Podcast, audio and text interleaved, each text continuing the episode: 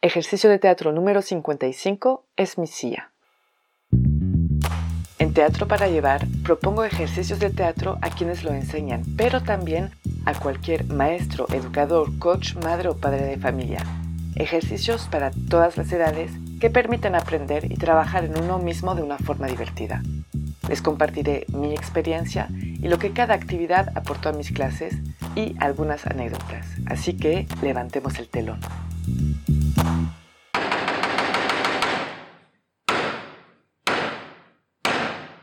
Buenas tardes. Para este ejercicio vamos a necesitar a mínimo dos personas.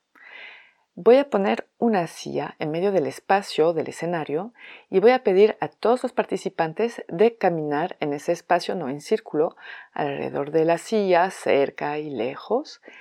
Y en algún momento voy a anunciar el nombre de uno de los participantes. Siguen caminando y cuando hago una señal que conocen con anticipación, todos los participantes tendrán que correr hacia la silla para ganar la silla. Un poco como el juego La silla musical, nada más que ahí hay solo una silla, pero sobre todo saben con anticipación quién es quien va a ganar la silla.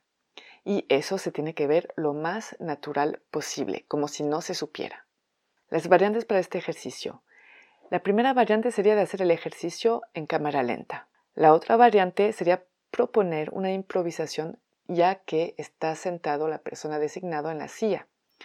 Por ejemplo, se puede pedir que una vez que está sentada se arranque una pelea, una discusión o una burla o alguien que busca una buena excusa o la buena forma para robarle la silla, etcétera, etcétera. Mis observaciones durante este ejercicio.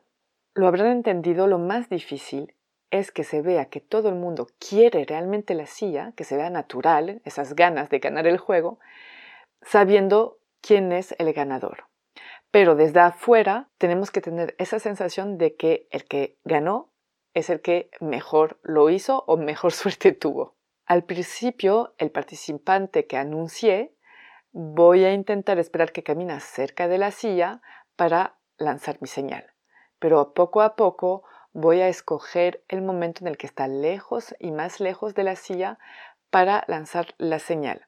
Eso es el interés un poco del ejercicio de que todos los otros participantes, sabiendo muy bien quién va a ganar, lo van a hacer todo para que naturalmente el ganador gane mientras ellos, por ejemplo, se pelean entre ellos o se empujan o, bueno, cada quien tendrá su idea.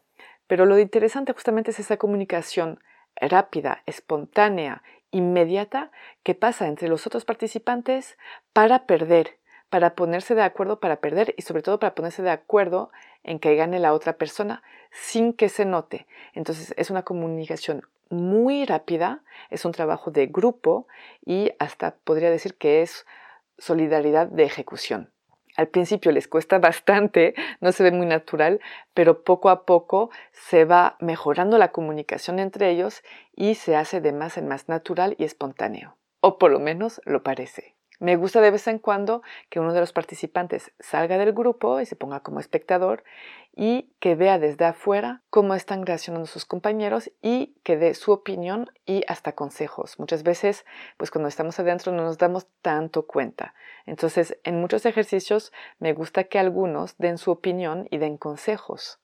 El ejercicio es mucho más fácil cuando se hace en cámara lenta, pero sí me gusta a mí primero empezar en una velocidad normal, vamos a decir, porque justamente para que aprendan a actuar con espontaneidad y sobre todo a comunicar entre ellos y ponerse de acuerdo con un movimiento de ceja, lo que sea, pero rápidamente.